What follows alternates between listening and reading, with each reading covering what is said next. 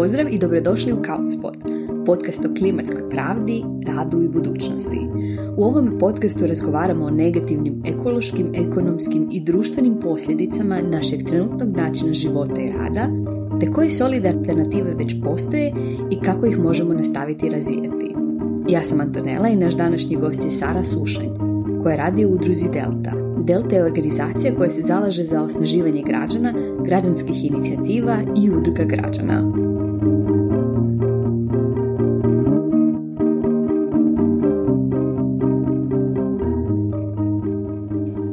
Sara, dobrodošli u Kaos podcast. E, hvala što ste nam se pridružili. E, možete li za početak reći nam nešto više o sebi i kako to da ste se počeli baviti tom temom društvene političke participacije mladih? Ja sam Sara, inače dolazim iz Opatije. Imam 26 godina, e, trenutno radim kao stručna suradnica u udruzi Delta u Rijeci. Prije toga sam se dosta aktivistički involvirala u različite stvari koje su meni bile važne i na neki način sam radila na temama koje su mi ono, intrinzično bitne i za moju zajednicu, za moj grad i za društvo u kojem živimo. Pa sam tako, dok sam još bila u osnovnoj školi, bila članica, a onda i predsjednica Dječjeg gradskog vijeća grada Opatije. Zatim kad sam malo nešto odrasla, bila sam članica i predsjednica Savjeta mladih grada Opatije, a danas sam isto tako involvirana u rad odbora za mlade u gradu Opatiji.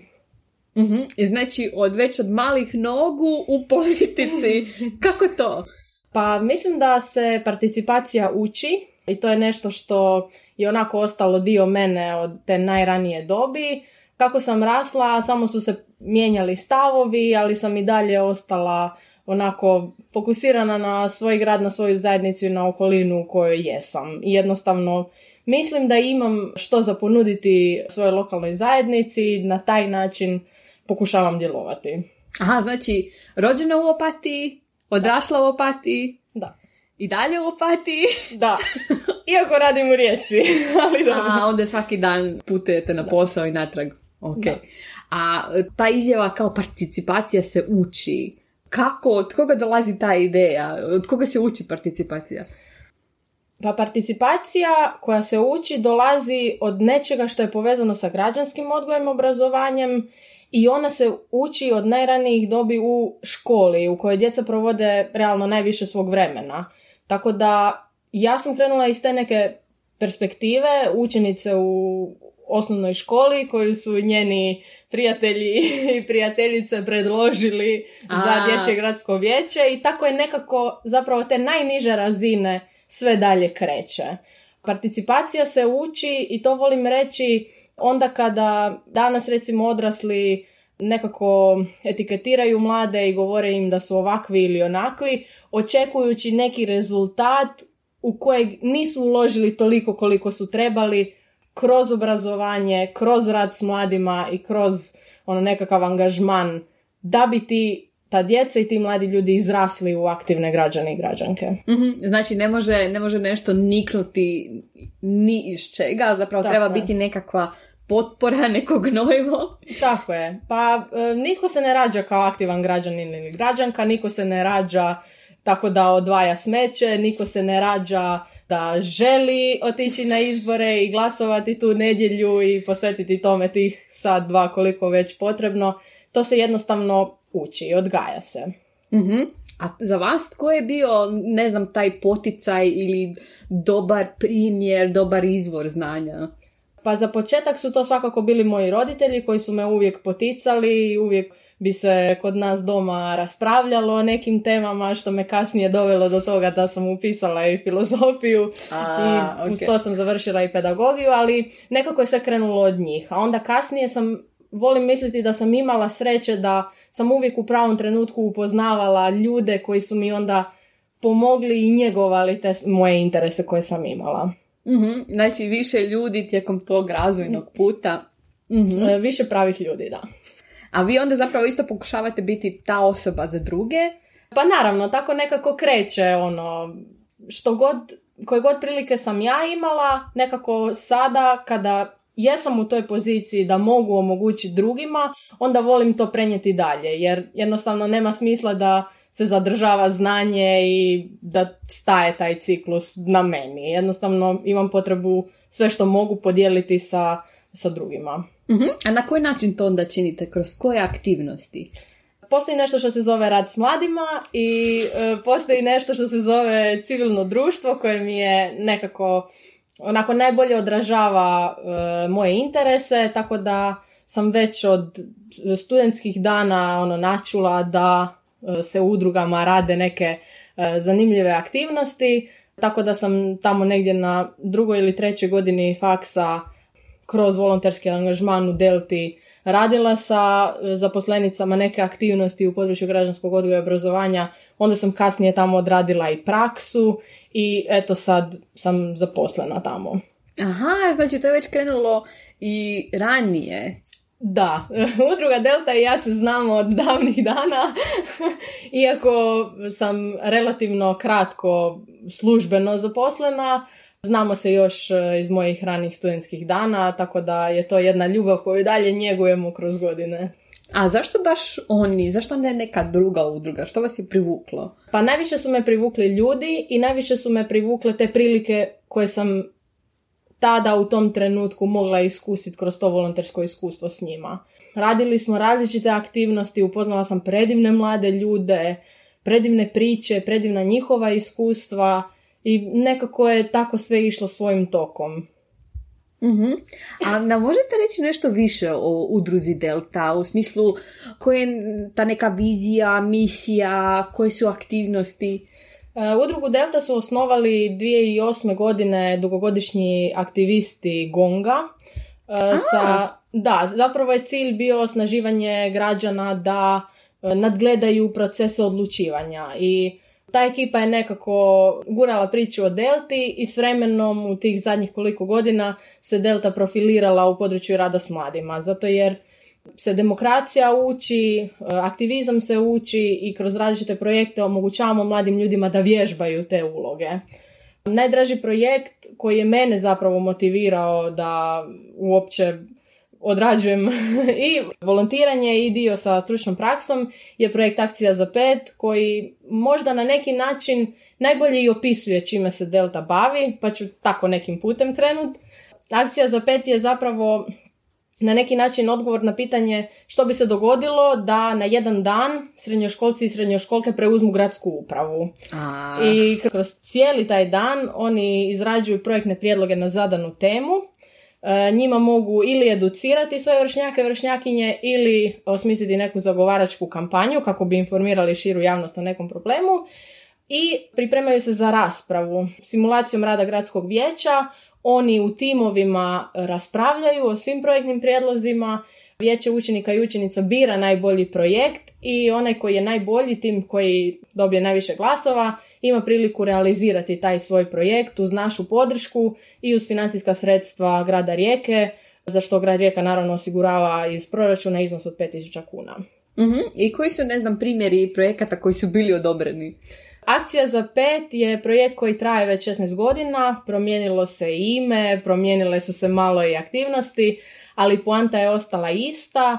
Svake godine tema se mijenja sukladno nekim recentnim događanjima, potrebama mladih, pa je tako recimo prošle godine tema bila mentalno zdravlje mladih i grupa učenika i učenica koja je pobjedila je odlučila napraviti zagovaračku, zagovarački projekt, zagovaračku aktivnost, tako da su kreirali online upitnik o mentalnom zdravlju svojih vršnjaka i vršnjakinja i o poučavanju o mentalnom zdravlju u srednjim školama i u nekih dva tjedna im je 1300 njihovih vršnjaka i vršnjakinja iz srednjih škola u Primorsko-Goranskoj županiji ispunilo taj upitnik, kreirali su istraživački izvještaj, predstavili su ga javno, kreirali su i preporuke što bi se trebalo promijeniti u srednjim školama i onda smo taj tiskani istraživački izvještaj poslali nadležnim tijelima u Primorsko-Goranskoj županiji. Ostale teme u zadnjih 16 godina su bile raznolike od informiranja mladih, od volontiranja, društvenog poduzetništva, održivog odjevanja, tako da se teme nekako prilagođavaju i naravno zadnjih 16 godina bilo je 16 različitih projekata. Kroz akciju za pet je prošlo, čini mi se, skoro 1100 srednjoškolaca i srednjoškolki i oko, čini mi se, 115 ili 120 koordinatora i koordinatorica koji im pomažu u tim timovima da e, napišu taj projektni prijedlog i da ga predstave. I e, tko sudjeluje zapravo e, sve srednje škole iz Rijeke ili kako? Sudjeluju ne sve, ali većina srednjih škola iz Rijeke. Prošle godine smo ih imali deset. Unazad nekoliko godina je broj bio i veći, tako da to izgleda kao jedna prepuna gradska vječnica srednjoškolaca i srednjoškolki koji vječaju o onim projektima koji će se u njihovom gradu realizirati. Mlade nade. da, ono što je super zapravo u cijelom tom projektu i moj najdraži dio recimo je taj što neki od tih mladih ljudi koji idu u srednje škole zapravo na taj dan po prvi puta uđu u gradsku vječnicu, po prvi puta vide gradonačelnika uživo, a ne na TV-u ili u novinama ili na nekom portalu i zapravo neki od njih po prvi puta stanu za tu govornicu i imaju prilike predstaviti svoj projekt svojim vršnjacima s kojima možda nisu nikad uopće ih ni vidjeli, a kamoli surađivali. Znači, iskustveno učenje. jedan kroz jedan. a sad, znači, takvi projekti i što još drugo Delta nudi, organizira građanima? Je li uvijek usmjereno baš na mlade ili... E, nije uvijek isključivo usmjereno baš na mlade. Delta se bavi i nečime što zovemo međusektorsko djelovanje. Tako da trenutno imamo jedan projekt koji se zove Modus, koji zapravo pokušava pronaći načina na koji organizacije civilnog društva i institucije odgojno-obrazovne mogu bolje i kvalitetnije surađivati. Zapravo istražujemo koji je to model koji je zapravo odličan i za jednu i za drugu stranu, a da bi se aktivnosti u području građanskog odgoja i obrazovanja provodile što kvalitetnije. Da, ne, ne, to je zaista potrebno jer puno ljudi, puno aktivnosti propadne kroz te nekakve rupe u suradnji. Odlično. A sad ta ideja, e, ta participacija se uči. Koja je još potpora potrebna za to učenje? Koji su ti uvjeti koji osiguravaju da mladi to nauče od isto ono, od, od malih nogu? E, pa ja bih rekla da je prvi i osnovni možda uvjet su te osobe koje su u neposrednoj blizini tih mladih ljudi. Mi ih volimo nazivati radnicima s mladima ili youth workerima, ali to su zapravo u praksi svi oni angažirani nastavnici i nastavnice kojima je jako stalo, koji su tu na raspolaganju, koji podržavaju te učenike kroz sve njihove zamisli. I oni su ti koji oblikuju i izgrađuju ličnost tih mladih ljudi. Tako da je to e, nekakav prvi i osnovni preduvjet za ono daljnji angažman tih mladih ljudi u zajednici. A onda s druge strane, naravno da treba postojati i povoljno okruženje za razvoj vještina mladih. Ono što se nekako kod nas događa je da volimo, kada raspravljamo o tome u uredu, volimo nekako razmišljati da s jedne strane za dobro uređeno društvo i za dobru demokraciju moramo imati informirane građane i građanke, koji su samosvjesni, koji su angažirani, koji su kritični, koji su spremni poduzeti nešto da bi se nešto promijenilo i s druge strane trebamo imati institucije koje to podržavaju isto tako. Ali znači za vas bi zapravo vrlo su vam bitne e, škole i nastavnici. Da. Pokušavate li onda doći do samih nastavnika? Pa nekako smo u tih zadnjih 16 godina koliko provodimo akciju za pet, konkretno prikupili jednu uh, lijepu mrežu nastavnika i nastavnic, nastavnica, stručnih suradnika i suradnica u školama koji su angažirani, koji su zainteresirani za dodatne sadržaje i koji žele oplemeniti svoju praksu građanskog odgoja i obrazovanja. Tako da njegujemo jako lijepe odnose s njima i surađujemo uspješno iz godine u godinu i što se tiče akcije za pet, ali i nekih drugih projekata koji ih uključuju kao što je Modus. Mhm. A imate plan nekako to proširiti i na druge nastavnike koji možda nisu toliko zainteresirani, a mogli bi biti? Pa trudimo se to e, ostvariti kroz partnerstva s različitim organizacijama civilnog društva u Hrvatskoj koji se tematski nekako bave istim stvarima kao i mi. Tako da što se tiče modusa, ono su tu još i partneri iz Osijeka, iz Poreća, tako da pokušavamo obuhvatiti što više, što više ljudi i što više sudionika i sudionica aktivnosti. Mhm. Pa se širite. Tako je. A i akcija za FET isto kao model uključivanja mladih putuje e, iz grada u grad. Bili smo, e, čini mi se, i u Labinu, u Prelogu. Sada ove godine idemo u Otočeci Pregradu, sljedeće u Pazin, tako da se i taj projekt na neki način širi u drugim gradovima. To je pozitivno zapravo ići i malo u manja mjesta. Smatrate li da možda treba više potpore u manjim mjestima? Pa sada kad e, radimo trenutno akciju za pet u Otočcu i kad ju uspoređujem sa akcijom za pet u Rijeci, primijete se velike razlike. Recimo u Rijeci e, srednjoškolci i srednjoškolke su tu, bliže su centru grada i nekako su im sve te usluge dostupnije i mogu doći brže i bliže su nam. A što se tiče otočca, nekako primjećujemo da su učenici i učenice iz različitih krajeva i onda imamo njih iz Delnica koji putuju, pa je tako ta prometna povezanost malo veći problem nego što je to u Rijeci. mm Raspršeniji su mhm. zapravo i teže doći do njih, ali zato je upravo ja mislim da je zato i potrebnije jer tako je su iz, nekako izoli, izoliraniji. Da, a i ono što mi primjećujemo i što se zapravo primjećuje u radu s mladima ono, na europskoj razini zajednice praktičara je taj da rad s mladima e, nailazi na plodno tlo na lokalnoj razini. Znači što niže, to je učinak bolji. Zato jer je manje ljudi, manje, manje sudionika i sudionica i taj, ta kvaliteta se lakše vidi. Nekako se brže ostvaruju te promjene koje želimo postići. Mhm. Je li možda onda i osjećaj odgovornosti veći ako vidiš da je, da je manje i da je, da je samo na tebi?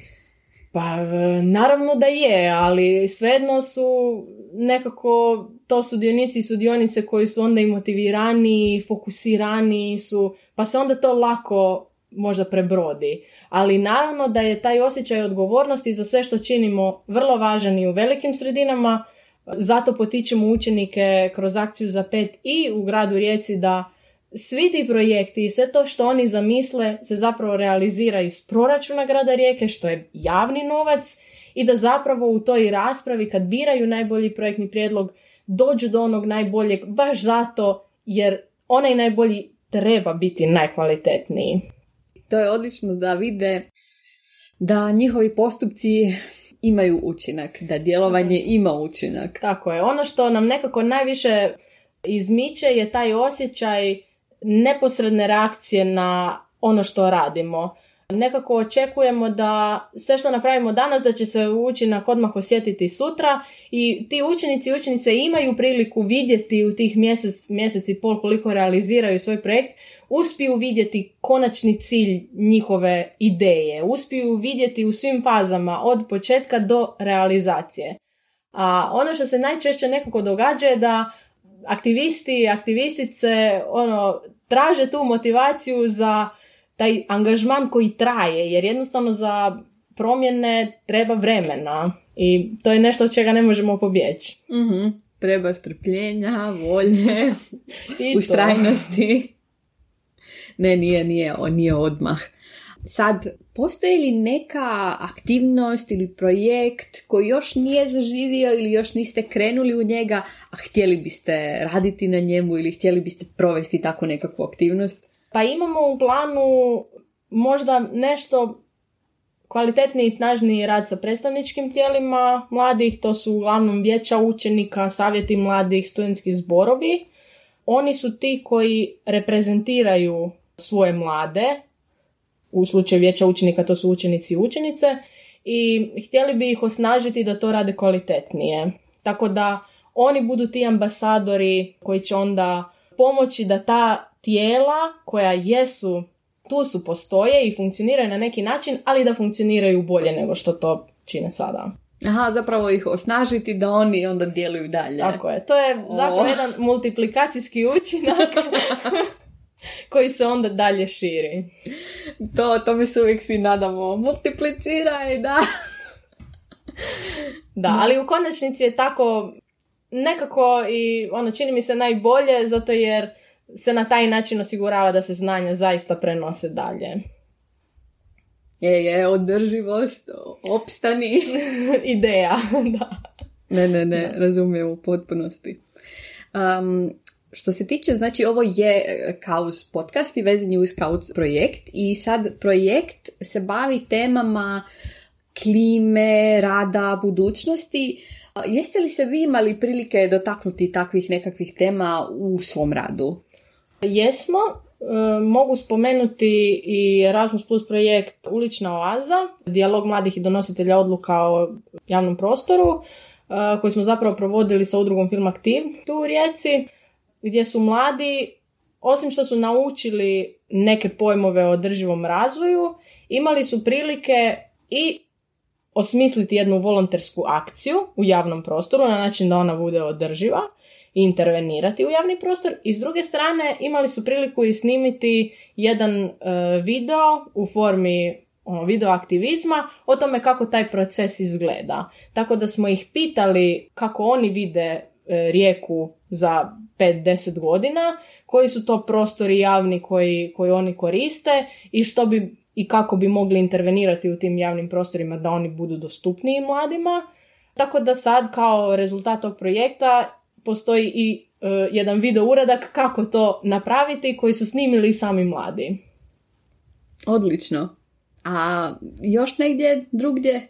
Ili možda vidite prostor za, za razvoj? Pa uvijek pokušavamo te teme nekako ispreplesti u sve što radimo, tako da je tema 2019. godine akcije za pet bila održivo odjevanje, gdje su zapravo od e, nekih prvih ideja na pripremnim radionicama učenici i učenice razmišljali o tome da kako bi smanjili količinu plastike u okolišu, da će napraviti filter za mikroplastiku Mhm. u svim perilicama ikada, ali na kraju su eto došli do toga da je pobjednički projekt imao za cilj prikazati kako se i rabljeni i odbačeni komadi odjeće mogu ponovno iskoristiti i e, nositi. Pa je pobjednički tim zapravo u svojoj školi prvo prikupljao staru odjeću i onu koju je netko odbacio i više ne nosi i onda su ju zapravo iskoristili na jednoj modnoj reviji gdje su prikazali da i takva odjeća može biti dobro iskombinirana i da ju ipak možemo nositi, a cijela ta modna revija čak imala i humanitarni karakter. A, pa je zapravo sredstva su bila onda don- donirana. Tako je, da. A, super. Šteta ipak za onu mikroplastiku. Da, i rekli smo učenicima i učenice, to su učenici i učenice iz eh, strukovnih škola koji su tako malo više ono fokusirani i praktični, eh, pa smo im dali naputak da svakako za koju godinu prijave te ideje na neki startup inkubator i da eh, Neki o- patent. tako je, da patentiraju taj mikrofilter i osvoje neke nagrade i spase, spase okoliš na neki način. U ovom projektu što ste spomenuli bila je ta, ta vizija za 5-10 godina rijeke, a koja je vaša vizija svijeta za 5-10 godina? Pa što god ću reći, vjerojatno ću pogriješiti, kao što su pogriješili svi oni koji su imali svoje vizije za ovu 2022. godinu.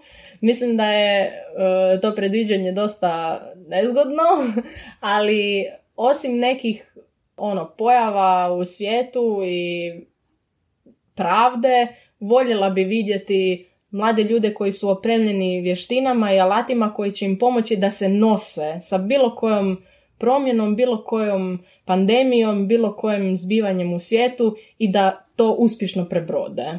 A, ta tema otpornosti. Da, i mislim da je nekako nas naučilo ovo vrijeme da trebamo njegovati tu vrlinu i da osim što trebamo biti prilagodljivi, trebamo paziti i na svoje mentalno zdravlje i na to na koji način naši postupci utječu na druge ljude. Mhm.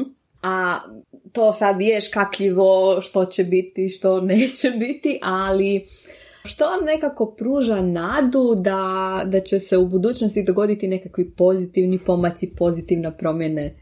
Pa meni uvijek uljeva nadu nekako kad ja te mlade ljude vidim da oni preuzimaju aktivnu ulogu u onome što rade. I sjećam se ono svojih prvih volonterskih iskustava na akciji za pet kad sam još bila studentica, kad me toliko zapanjilo koliko mogu napraviti u tom jednom danu kad se nečemu posvete. I to mi uvijek iznova u svemu što radimo uljeva neko povjerenje da ipak bez obzira na sve da će oni uspjeti i ako oni uspiju da će onda i cijelo društvo na neki način uspjeti. Mhm. I možda još samo za kraj.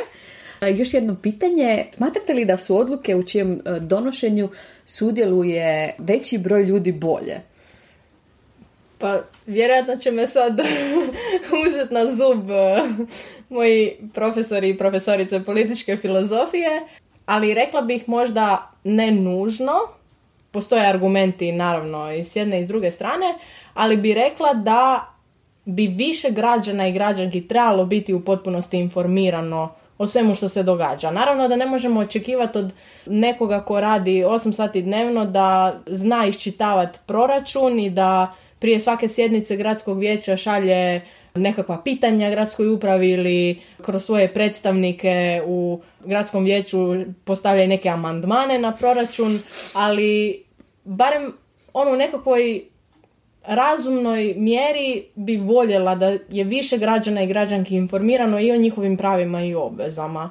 A sad, od te informiranje, od edukacije, mislim da bi ono dalje sve krenulo u smjeru da se donose kvalitetnije politike generalno. Mhm.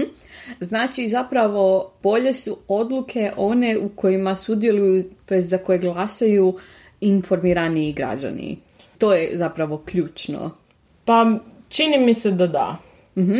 A što je onda potrebno da oni budu informirani da, da mogu donositi, to jest da mogu promišljati više o tim odlukama i posvetiti se tome? Pa s jedne strane potrebno je kvalitetno obrazovanje i generalno sustav odgoja i obrazovanja mora biti što bolji. Ne da politike obrazovne ovise o toj četverogodišnjoj smjeni koliko se na izborima zarotiraju e, ministri u vladi. A bolje na koji način? Da omogućavaju učenicima i učenicama da što ranije imaju prilike vježbati te uloge koje ih čekaju. To se može napraviti kroz vijeća učenika i učenica, ali da onda ona zaista funkcioniraju na onaj najdemokratski mogući način i da zaista imaju ne ono Marko je iz petog B, on najviše priča na satu pa neka on bude u vijeću učenika, nego da zaista svi učenici žele biti ti koji će reprezentirati svoj razred, onako intrinzično motivirani.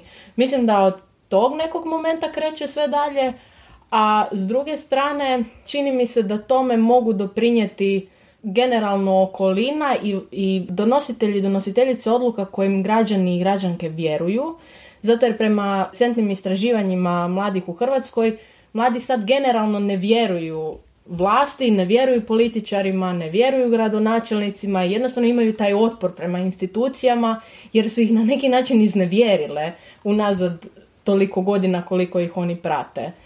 Tako da mislim da su to neka dva ključa koja mogu pomoći tome da politike budu kvalitetnije i da s druge strane građani i građanke onda žive bolje i budu bolji.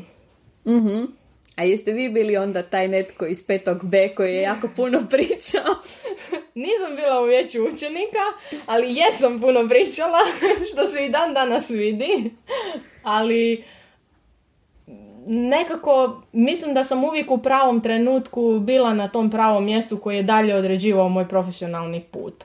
I imala sam tu sreću da sam vrlo rano znala čime se želim baviti, što mi je možda pomoglo ono da sve te, svi ti interesi budu u nekakvom logičkom slijedu i prate jedan drugi. Mhm. Ja mislim da nam je to više manje to.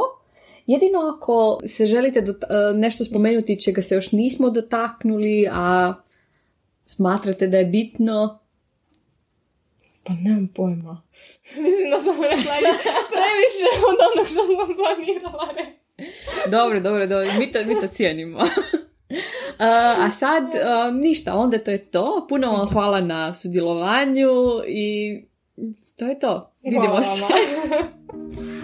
U sljedećim epizodama.